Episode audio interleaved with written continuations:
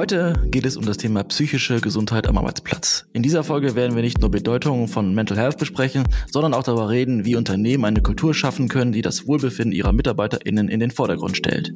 Dafür haben wir Jonas Klein im Podcaststudio. Er hat das Unternehmen Nido Health gegründet und wird uns wertvolle Einblicke und praktische Ratschläge geben, wie man psychische Gesundheitsprobleme am Arbeitsplatz angehen kann. Lieber Jonas, vielen Dank, dass du dich heute zum zweiten Mal zu uns in den Podcast traust. Ja, herzlich willkommen. Erste Mal war so schön. Ich konnte es kaum erwarten, wieder hier zu sein. Ja, danke. Nice. Wir würden gerne wissen, wie ist es dir seit den knapp zwei Jahren ungefähr ergangen, seit du bei uns im Podcast gewesen bist? Ja, ähm, tatsächlich wahnsinnig viel passiert. Ne? Also ähm, ich glaube, sowohl einmal äh, für uns als Unternehmen ist viel passiert. Ne? Wir waren noch relativ am Anfang gestanden, damals vor, vor zweieinhalb Jahren, sind äh, deutlich gewachsen, unterstützen natürlich viel, viel mehr Unternehmen, haben uns deutlich weiterentwickelt, was unser Produkt angeht. Also wir sind so ein bisschen erwachsen geworden, so fühlt sich das ein bisschen an. Ähm, und natürlich gleichzeitig, also das eine ist irgendwie Mikrokosmos, was hat sich für uns getan und auf der anderen Seite die Frage, was hat sich in dem Bereich getan? Und ich glaube, das ist auch so ein bisschen die spannende ähm, Frage, wahrscheinlich auch für euch so ein bisschen und für, für die Hörer. Was hat sich ähm, im Bereich mentale Gesundheit getan? Was hat sich so im Bereich ähm, mentale Gesundheit am Arbeitsplatz getan? Und hier ganz klar ähm, ist das Thema natürlich deutlich mehr in den Mittelpunkt gerückt. Das Thema ist, ähm, hat deutlich mehr Gewicht bekommen, deutlich mehr Awareness bekommen. Und es gibt wahrscheinlich mittlerweile kaum mehr ein, ein ja, größeres Unternehmen, wo das Thema mentale Gesundheit, Wellbeing nicht irgendwo Teil der Agenda im, im HR-Bereich ist oder teilweise auch auf Management-Ebene. Und das macht es natürlich für uns super spannend, ähm, hier dabei zu sein, auch in, in dieser Zeit, wo das Thema wirklich gerade anfängt, in die Gesellschaft rein zu, ähm, ja, zu wachsen, in die Unternehmen reinzuwachsen. Und ja, das so ein bisschen als kleiner Einstieg. Ja, man muss auch dazu sagen, also zumindest hat es den Eindruck, oder es ist einem vorher nicht so aufgefallen, dass natürlich äh, Corona ein krasser Katalysator für das Thema war. Ne? Also weil äh, das war einfach keine schöne Zeit äh, und das hat viele psychische Probleme in einem geweckt oder ne, entdeckt ähm, und naja, Krisenzeiten sind sowieso immer unschön. Also von daher das total. Mich würde noch interessieren, du hast jetzt ähm, ein bisschen von den Unternehmen erzählt, dass das äh, mehr eingeführt wird, dass sie sich bewusster darüber sind, dass es wichtig ist. Aber ähm, wie, wie steht es so in Deutschland generell um das Thema? Also das Reden über psychische Probleme? Ne? Ist es immer noch ein großes Tabuthema bei den Leuten oder würdest du sagen, ähm, wir sind da alle ein bisschen aufgeschlossener? Also traut man sich mehr darüber zu reden und es zuzugeben oder ist das immer noch so ein großes Tabuthema? Eine große Frage, ja. Also auf je, was man definitiv sagen kann, also wir haben irgendwie 2019 gestartet ähm, vor der Pandemie und ganz klar, ne, wir haben äh, wir haben Klinken geputzt und die Tür war meistens zu bei den Unternehmen. Es war wirklich, hey, wir trauen uns nicht, das Thema anzugehen. Das Thema gehört vielleicht auch nicht in den Unternehmenskontext und da haben wir ganz klar gesehen, über die letzten zwei, drei Jahre hat sich wahnsinnig viel getan. Ne? Die Tür war vorher zu, jetzt ist die Tür eigentlich so ein Stück weit offen und wir schubsen da so eine, an, an so einer Tür, die so ein bisschen offen ist. Und das heißt, der Grundtrend, dass das Thema irgendwie in die Unternehmen reinkommt, ist ganz klar zu sehen und der ist ganz klar da. Jetzt muss man aber, glaube ich, schon nochmal unterscheiden, sind wir hier in, in, zum Beispiel in der Berliner Tech- und Startup-Bubble unterwegs, ne, wo das Thema vielleicht schon nochmal viel, viel weiter ist. Also das waren ja auch viele der allerersten Kunden, mit denen wir zusammengearbeitet haben. Ne? Wenn du jetzt irgendwie T-Mobility, Soundcloud und Co. denkst, die wirklich früh auf diesen Zug aufgesprungen sind. Aber was wir jetzt schon sehen, ist, dass das Thema nach und nach auch in ähm, traditionellere Unternehmen reinkommt und auch dort ähm, woher kommt das? Ne? Das kommt so ein bisschen daher, dass du, dass das Thema überall präsent ist. Gehe ich jetzt auf Events, gehe ich auf HR-Kongresse, wird das Thema diskutiert.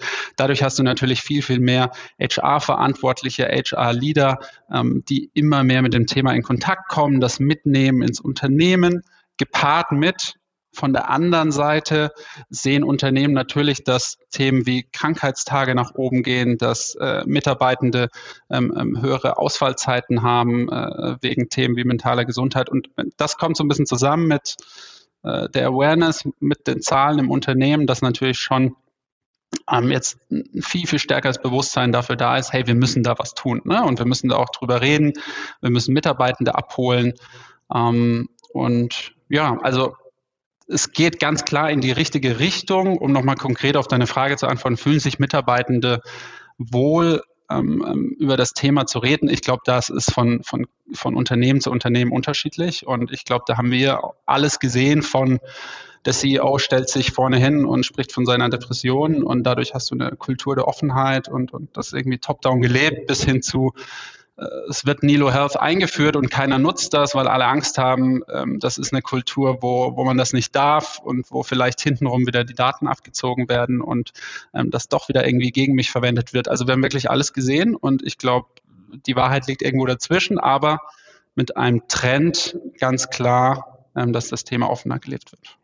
Ja, ja, und äh, tatsächlich, man, man liest ja auch, was für einen ähm, Effekt es hat, äh, wenn Leute krank ins Unternehmen gehen. Ne? Also ich habe da eine Zahl gesehen, da dachte ich auch, okay, wow. Und ehrlicherweise, äh, auch bei uns im Unternehmen ist das teilweise so, wobei wir damit echt streng umgehen. Und zwar hat das äh, Institut für betriebliche Gesundheitsberatung herausgefunden, dass jeder zweite Beschäftigte, also das sind wären 51 Prozent in Deutschland, manchmal häufig oder sehr häufig krank zur Arbeit gehen. So. Also ich meine, das ist jetzt mal keine kleine Zahl.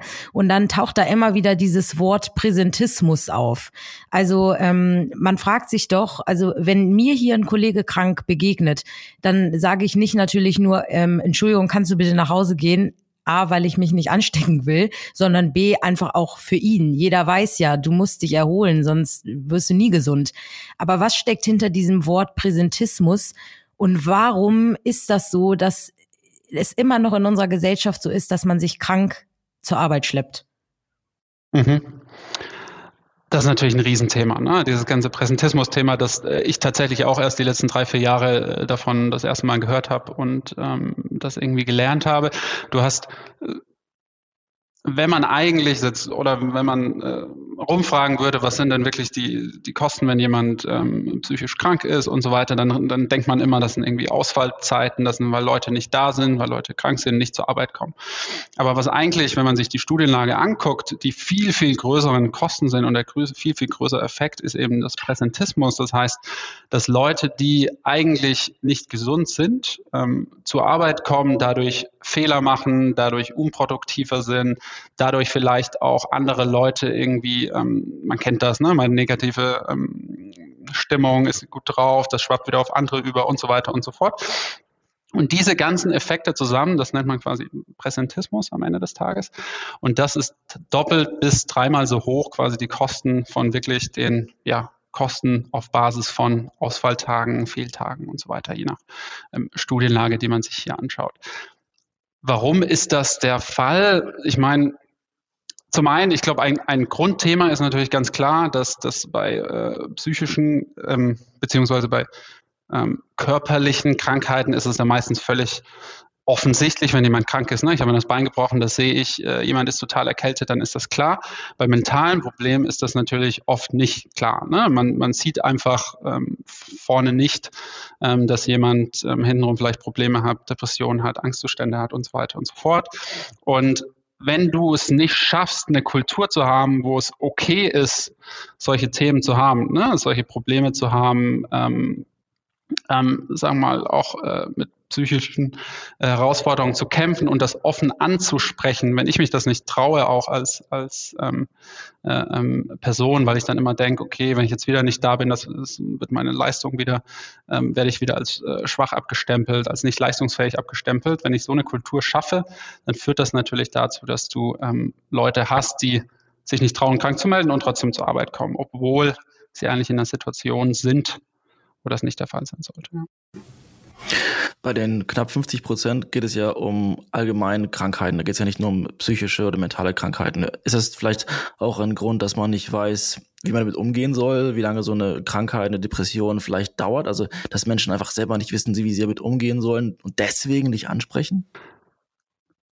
Also ich würde, wahrscheinlich ist es eine Mischung aus vielen Faktoren, aber ich glaube, ganz klar hast du natürlich vollkommen recht. Das Thema hat immer noch nicht die Awareness und ähm, die, die Art und Weise, dass man weiß, okay, das sind die Symptome. Wahrscheinlich sollte ich mal vielleicht zu einem Arzt gehen, wahrscheinlich sollte ich mal zu einem Psychotherapeuten gehen, um äh, passende Unterstützung zu, zu bekommen. Ne? Wenn man jetzt mal wirklich aus den Städten rausgeht, ein bisschen in ländlicher geht, das ist ja ein bisschen das, was ich vorhin auch gesagt habe mit Berlin äh, Tech-Szene und dann gehe ich ein bisschen auf traditionelle Unternehmen. Das gleiche ist natürlich auch im, ähm, sagen wir, wenn ich einfach über den Mensch, über den Mitarbeitenden nachdenke, wenn man in ähm, sagen wir mal, Bezirken auf, also kann ich auch nur von mir sprechen. Ich komme natürlich, ich komme auch aus einem ländlicheren Bereich, aus einem kleinen Dorf. Ne? Das sind so Themen wie mentale Gesundheit, spricht man am Ende des Tages nicht drüber. Ne? Und das, wenn ich so aufwachse oder auch diesen Glaubenssatz habe am Ende des Tages, ich kann über solche Themen nicht sprechen, ich sollte da nicht zum Arzt gehen, ich sollte mir da keine Unterstützung suchen, weil kann ja nicht sein, dass ich jetzt irgendwie psychisch krank bin, das ist ein Thema, das darf nicht sein,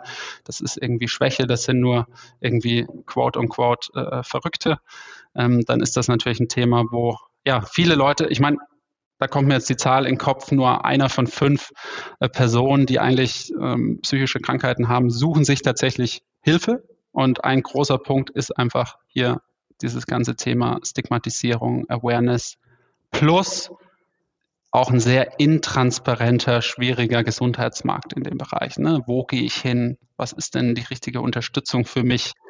Bekomme ich denn einen Therapieplatz? Ich habe schon mal von drei, vier Leuten gehört, da wartet man dann vielleicht ein halb, halbes Jahr auf einen Therapieplatz. Also all diese Faktoren, die da so ein bisschen zusammenkommen.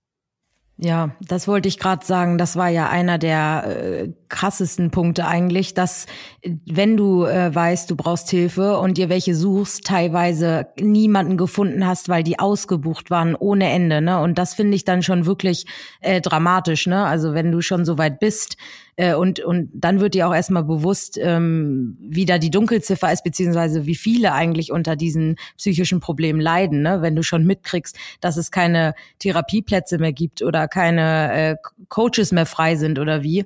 Was mich noch interessieren würde, ähm, du hast gerade gesagt, ne, Tech-Branche oder traditionell oder es ist von Unternehmen äh, zu Unternehmen natürlich anders, hat auch sehr viel mit der Unternehmenskultur zu tun tatsächlich.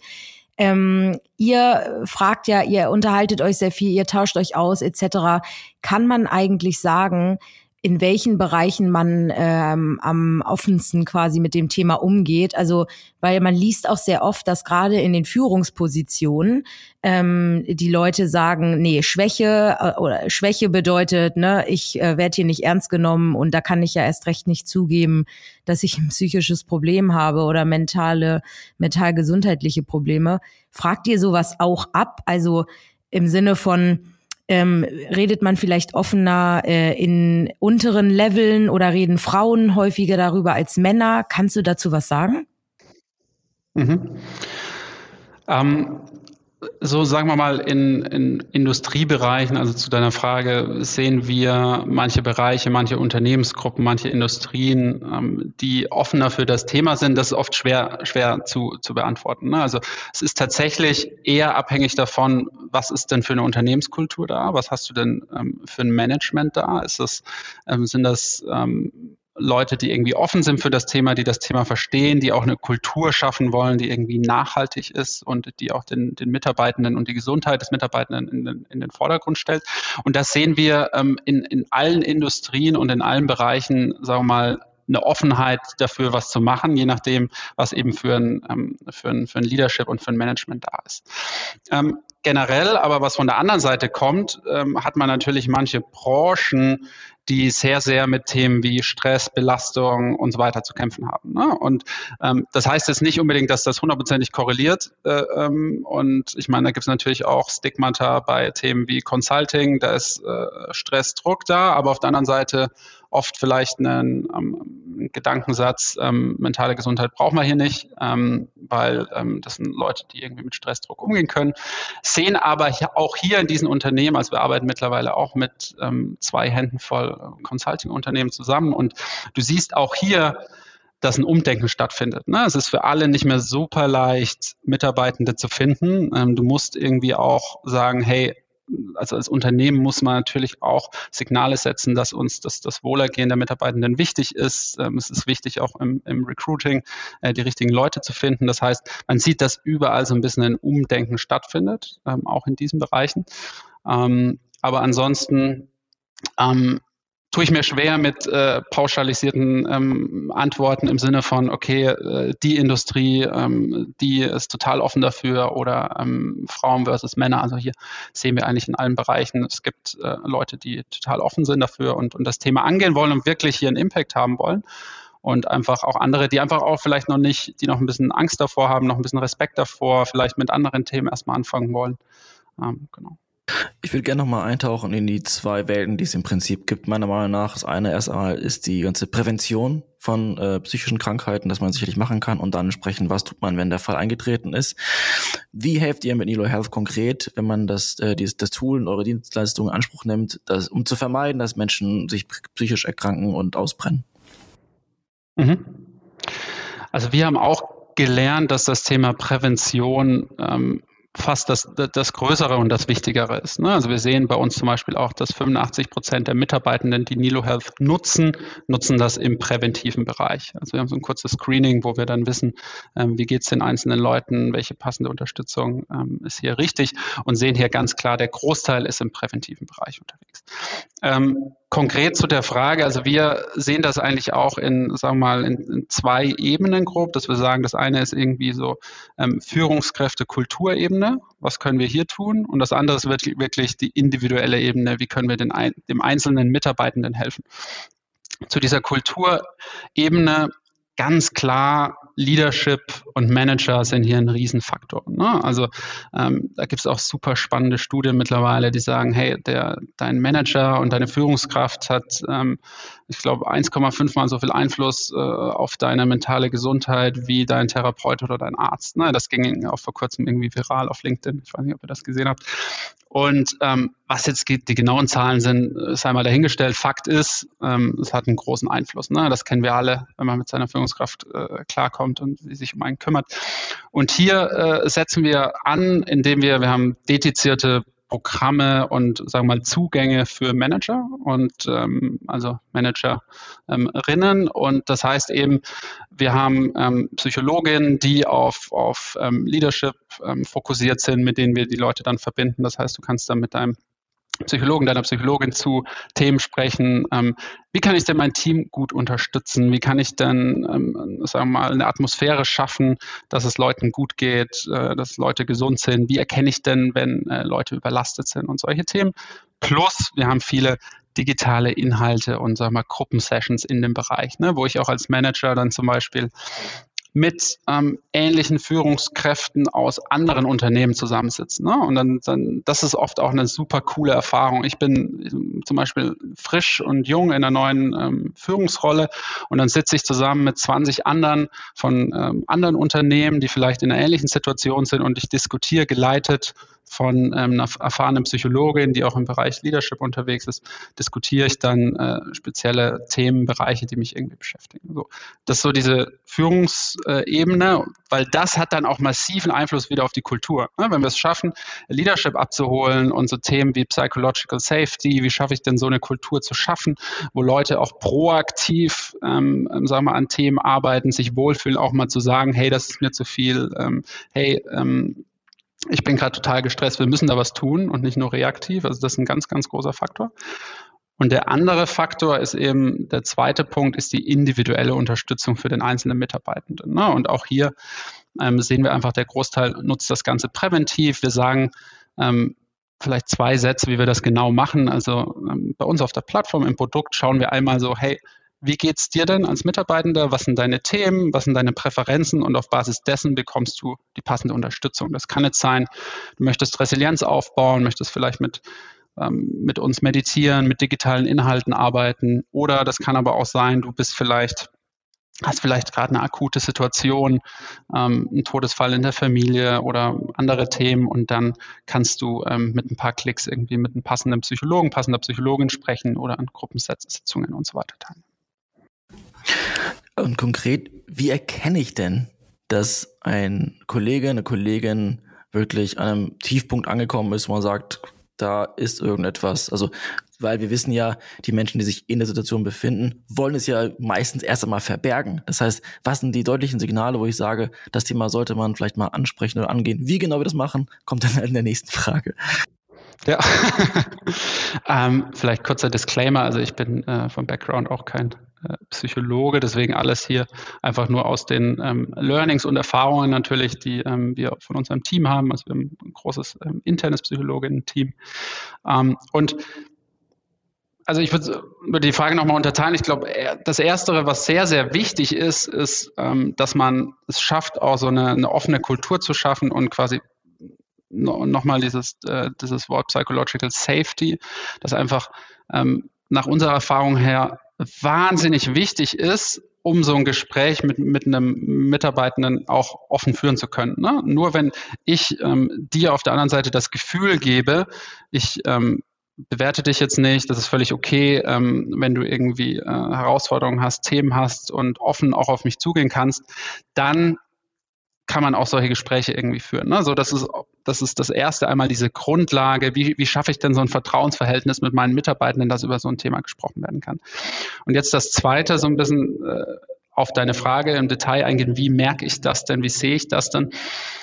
Ich glaube, am Ende des Tages brauche ich als Führungskraft erstmal eine Awareness dafür. Das heißt, dass ich sensibilisiert, äh, sensibilisiert bin, auf solche Dinge zu achten. Wenn ich merke, jemand verändert sich, äh, ist nicht mehr irgendwie so engaged im Meeting generell, kommt nicht mehr ins Office, äh, geht immer früher nach Hause, hat die Kamera regelmäßig aus im Meeting.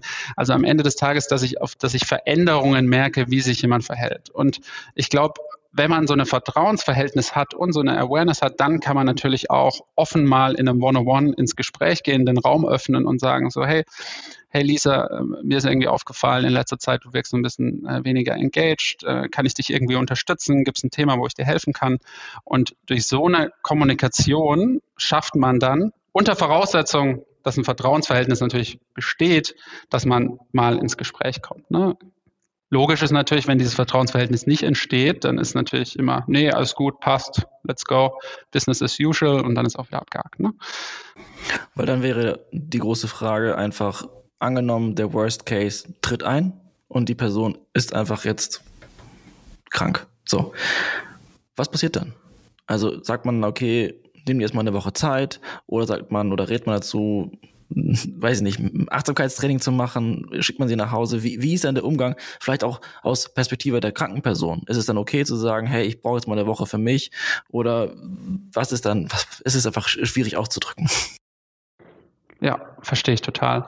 Ähm, also es ist, ich glaube, was man so ein bisschen unterscheiden muss, ist auch, ähm, was ist irgendwie natürlich, es gibt einen rechtlichen Rahmen zu solchen Themen ne? und man ist natürlich überhaupt nicht verpflichtet, über solche Themen zu reden. Es gibt auch für Unternehmen eigentlich einen, einen gesetzlichen Weg, wie ich mit solchen Dingen umgehe. Das nennt man Wiedereingliederungsmanagement, wo klar ist, wenn jemand so und so lange krank ist, ähm, muss ich quasi anbieten, hey, was kann ich tun, wie kann ich dich unterstützen, damit du wieder zurückkommst. Also da gibt es da gibt's gesetzliche Rahmen, wie man an so einen Prozess rangeht.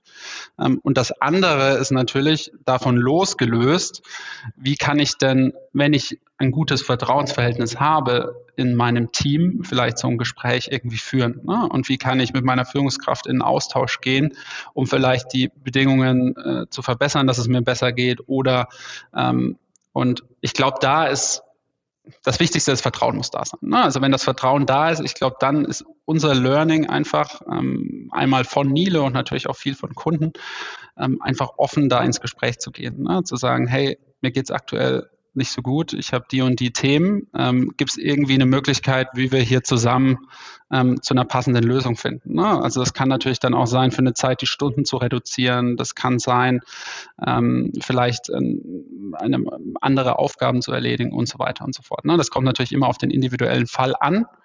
Ähm, aber das ist so ein bisschen die, die Frage, hey, wie gehe ich hier in der Kommunikation um? Und dann ist natürlich das andere noch, was kann ich selbst tun für mich, damit es mir wieder besser geht? Ne? Was sind irgendwie Dinge, die ich tun kann? Natürlich, wenn der Arbeitgeber jetzt sowas wie Nilo Health anbietet, dann ist das natürlich ein super Anlauf, wo man hingehen kann, wo wir dich wirklich auch an die Hand nehmen und dann zur richtigen Ressource hinschubsen. Ne? Und ich glaube, wenn das jetzt wirklich so was Akutes ist, dann ist klar, dass immer das Beste eigentlich direkt mit jemand Passendem zu sprechen, der perfekt zu dir passt, der ein Spezialist, Spezialistin in dem Bereich ist, äh, wo du deine Herausforderungen hast und kann dir dann auch explizit helfen und auch ein bisschen navigieren. Wo soll es denn danach hingehen? Macht es denn Sinn, dass du eine langfristige äh, Therapie machst? Wie kommst du denn an so einen Therapieplatz ran und solche Geschichten? Ja. Du hast ein, äh, du hast eingangs gesagt, als wir noch mal ein bisschen gefragt haben, was sich in diesen zwei Jahren so getan hat, ne, äh, gesagt, äh, wo am Anfang die Tür eher verschlossen äh, war, ist sie jetzt in den Unternehmen so, hat sich ein bisschen geöffnet oder wir kommen so langsam rein. Was ich mich frage, denn ich weiß, wir belächeln immer sehr viel und auch wenn es so um Studien und Umfrageergebnisse geht, ne, dass man so sagt, ach ja, die Gen Z, äh, die will flexibel arbeiten, äh, die haben noch nie in ihrem Leben richtig gearbeitet und geackert oder wie und auch die Gründe, weshalb Leute gehen. Und die Top drei sind immer entweder Führungskraft, ähm, unzufrieden mit dem Gehalt ist oft dabei und aber immer, immer, immer Stress. So, ist einfach so. Äh, zu viel Arbeit, zu viel Stress. Was ich mich jetzt frage, ähm, viele Unternehmen arbeiten natürlich hoffentlich schon mit, äh, mit Angeboten zusammen, wie Fürstenberg Institut oder es gibt da ja einiges, an die du dich wenden kannst. Ne? Und klar, es gibt auch Unternehmen, die haben vielleicht nicht das Budget wie andere und können für Plattformen oder Angebote äh, Tausende von Euros ausgeben. Aber was mich wirklich interessiert, weil du gesagt hast, die Tür ist ein bisschen auf oder wir kommen da jetzt besser rein. Warum ist die Tür nicht ganz geöffnet? Ähm, also was sind so die Gründe, wenn ihr mit manchen Unternehmen redet, dass sie so sagen, ab, abseits jetzt von vielleicht äh, budgetären oder wie, ne? Ähm, was sind so die Gründe, weshalb Sie nicht sagen, ja, das ist, macht, das ergibt so viel Sinn, wir brauchen sowas? Ja. Du hast, glaube ich, die Antwort tatsächlich schon so ein bisschen äh, zusammengefasst. Also die Warum ist erstmal, warum ist die Tür auf? Das sind ganz klar diese, diese Themen. Einmal das, viel, das ist schon deutlich präsenter, das Thema. Das ist natürlich auch durch jüngere Generationen natürlich stark getrieben, die das Thema einfordern, die äh, passende Unterstützung in dem Bereich haben wollen und wirklich sagen, okay, das muss irgendwie mein Arbeitgeber anbieten. Gemischt natürlich mit den Zahlen irgendwie, die nach oben gegangen sind, jetzt nochmal durch, durch Covid und so weiter und so fort. Ähm, aber warum sind sie noch bereit, noch nicht bereit? Das ist natürlich ist das teilweise oft auch so dieser budgetäre Gedanke, dass du historisch einfach noch keinen großen, ähm, dass ja immer, wenn wenn es neue Themen, neue Technologien äh, gibt, die auch in den Markt kommen, du hast so, sag mal, Mental Health Software, äh, so auch präventive, proaktive Bereiche. Das ist in 99 Prozent der Unternehmen neu. Ne? Und das heißt, du hast hier keine dedizierten Budgets, die irgendwie zur Verfügung stehen, wo du einfach sagst, okay, ähm, wir ersetzen jetzt die alte Software durch die neue und let's go, sondern da ist schon oft ein Prozess, der stattfindet, dass äh, wir haben unseren Champion im HR und wir haben unseren Champion vielleicht irgendwie im Gesundheitsmanagement und dann müssen wir die Leute irgendwie die richtigen Unterlagen, die richtigen Sachen an die Hand geben, dass wir ähm, um das Budget kämpfen intern. Ne? Und das holen wir uns dann rein und dann vielleicht für die nächsten Jahre ist das ein Budget, das irgendwie da ist. Also das ist natürlich ganz klar ein Faktor, das ist noch oft, das ist ein neues, ein neuer Bereich sehr, sehr oft, ein Bereich, wo äh, historisch sehr, sehr wenig investiert wurde. Und dadurch ist das einfach, glaube ich, ähm, wird das jetzt einfach noch so ein paar Jahre dauern, bis diese Budgettöpfe ähm, vor allem in größeren Unternehmen, sind wir ehrlich, da dauert sowas ein bisschen länger, bis das wirklich auch äh, dezidiert äh, zur Verfügung steht, bis die bereitstehen. Aber ansonsten, das ist ein Thema und natürlich ist oft auch noch so ein bisschen Angst und Scheu vor dem Thema da. Ne? Also das ist natürlich ganz klar. Das ist ein Thema, das sehr sensibel ist. Ähm, einige Leute haben noch ein bisschen Angst, sich an das Thema ranzuwagen. Was ist denn, wenn das jetzt ein bisschen schief geht? Ähm, was denn, wenn die äh, Qualität nicht gut genug ist? Was denn, wenn da irgendwas darüber passiert? Also es ist natürlich ein Thema, das so ein bisschen auch angstbehaftet ist. Ähm, und ich glaube, ähm, natürlich, je stärker das ein Unternehmen reingeht, je normaler das ist, wenn ich das jetzt schon von 20 anderen Unternehmen gehört habe, dass die Nilo nutzen, dann habe ich vielleicht nicht mehr so Angst davor, das jetzt irgendwie auch zu nutzen. Ich glaube, das ist auch so ein Thema, was einfach ein bisschen Zeit braucht. Aber ich glaube, das sind so die, die zwei, zwei Hauptfaktoren hier. Ja, ja, definitiv. Und ich meine, ihr, ihr, bietet ja äh, mit Sicherheit auch an, äh, dass man das testen kann. Also ihr setzt ein ja, sage ich jetzt einfach mal so, bestimmt nicht irgendjemanden dahin und sagt dann, äh, jetzt geht's los, sondern da wird es ja vorab viele Gespräche geben, man lernt sich kennen und dann hat man ja einen Eindruck, alles klar, diese Person ist dafür sehr gut geeignet und ähm, der vertraue ich oder eben auch nicht. Was ich jetzt, ohne mich ähm, hier jetzt äh, mit irgendwelchen Aktivistinnen oder äh, Klimaschützern anzulegen, ähm, bei Benefits. Ne? Alex und ich haben sehr viel in letzter Zeit über Benefits auch wieder geredet. Ähm, und zwar über Green Benefits. Also es hat sich ja auch in den letzten Jahren viel geändert, dass man gesagt hat, ähm, ne, du kriegst kein Spesenkonto oder kein äh, Dienstwagen ähm, und kein Fitnessstudio, sondern äh, wir hören die, die jüngere Generation und auch ähm, wir wollen uns auch hier verändern. Ne? Also es gibt jetzt eher Bike-Leasing oder äh, Fitnessstudio und, und so weiter.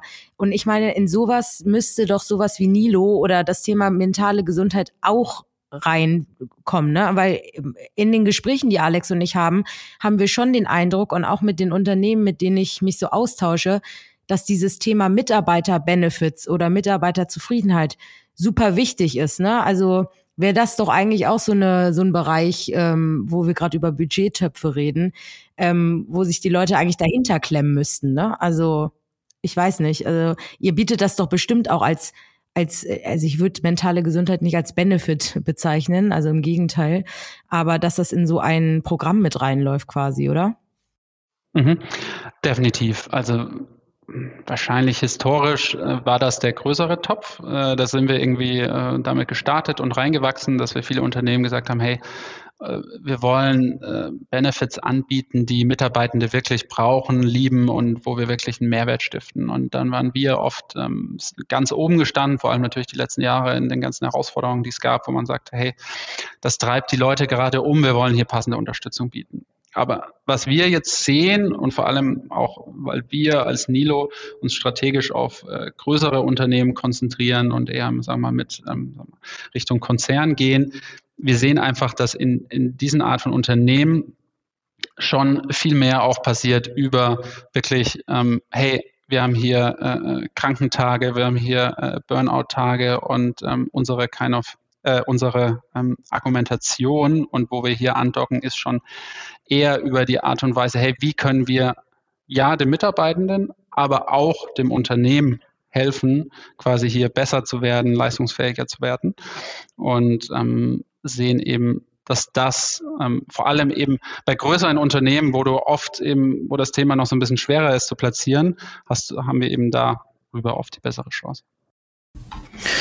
Meine abschließende Frage ist, was kostet die mentale Gesundheit. Also wenn jetzt jemand hört, äh, hier gibt es Nilo Health, äh, ich würde es gerne bei uns einführen, weil im Team ist das Thema gerade akut oder ein Geschäftsführer merkt, hier, das wollen wir unbedingt haben. Was müssen die dafür zahlen, dass Nilo Health einem da unterstützt? Ähm, das schwankt total so ein bisschen an Unternehmensgröße und ähm, Industrie so ein bisschen. Ne? Am Ende des Tages, ich glaube, was logisch ist, ähm, bei uns hinten dran, der große Kostentreiber sind natürlich die 1 zu 1 Sitzungen mit Psychologinnen. Und je nachdem, ähm, wie groß das Unternehmen ist, schwankt natürlich dann auch die, die, die Nutzung irgendwie der 1 zu 1 Sitzungen ganz klar. Ich glaube, was man gut sagen kann, ist, ähm, das schwankt so zwischen einem ähm, Cappuccino und einem Lunch äh, pro Mitarbeitender pro Monat. Ähm, und ich glaube, der Cappuccino ist jetzt eher, sagen wir mal, die ähm, 5000 Mann Bude, ähm, die ähm, und der das Lunch ist dann vielleicht eher die die ähm, Tech Company in Berlin. Ja, und dann kommt es auch drauf an, wo, ne? Also ob es jetzt ein Cappuccino New York ist oder hier in, äh, weiß ich nicht, Osnabrück, ne? da gibt's unterschiedliche Preise. Ja, nee, aber ja, ja, sehr, sehr, sehr, sehr wichtig auf jeden Fall. Also wir werden, wie gesagt, auch in dieser Folge wieder auf alles verlinken und ehrlicherweise, man kann nicht oft genug über dieses Thema reden und wir haben schon gesagt, wir hätten sehr gerne deine Kollegin, die auch Psychologin ist, in der Folge mit dabei gehabt, ähm, aber äh, vielleicht können wir ja noch mal eine ähm, nächste Folge mit ihr zusammen machen, damit wir auch wirklich mal die. Du hast hier Hammer Insights, verstehe mich nicht falsch, ge ge gegeben, aber vielleicht können wir mit äh, jemanden noch mal hier in die Folge reinholen, der wirklich ähm, vielleicht auch mal so aus der Brille, natürlich anonym, ist eh klar, äh, erzählen kann, ähm, was äh, sich, ja, was man da machen kann und wie man den Leuten wirklich begegnet, weil wie du schon gesagt hast, du bist kein Psychologe und dennoch bist du sehr tief im Thema drin. Und ähm, vielen Dank für diese ganzen Infos. Also wie gesagt, äh, das Thema würdet, wird man noch öfter in unserem Podcast finden, denke ich mal. Also vielen, vielen Dank, lieber Jonas, und für euch alle. Wir verlinken natürlich ähm, alles in den Show Notes und äh, ja, bleibt gesund und hört auf euch und ähm, sprecht vor allem mit den Leuten, wenn irgendwas ist. Das kann ich nur noch mal mitgeben. Dankeschön euch beiden. Hat Spaß gemacht. Vielen, vielen Dank.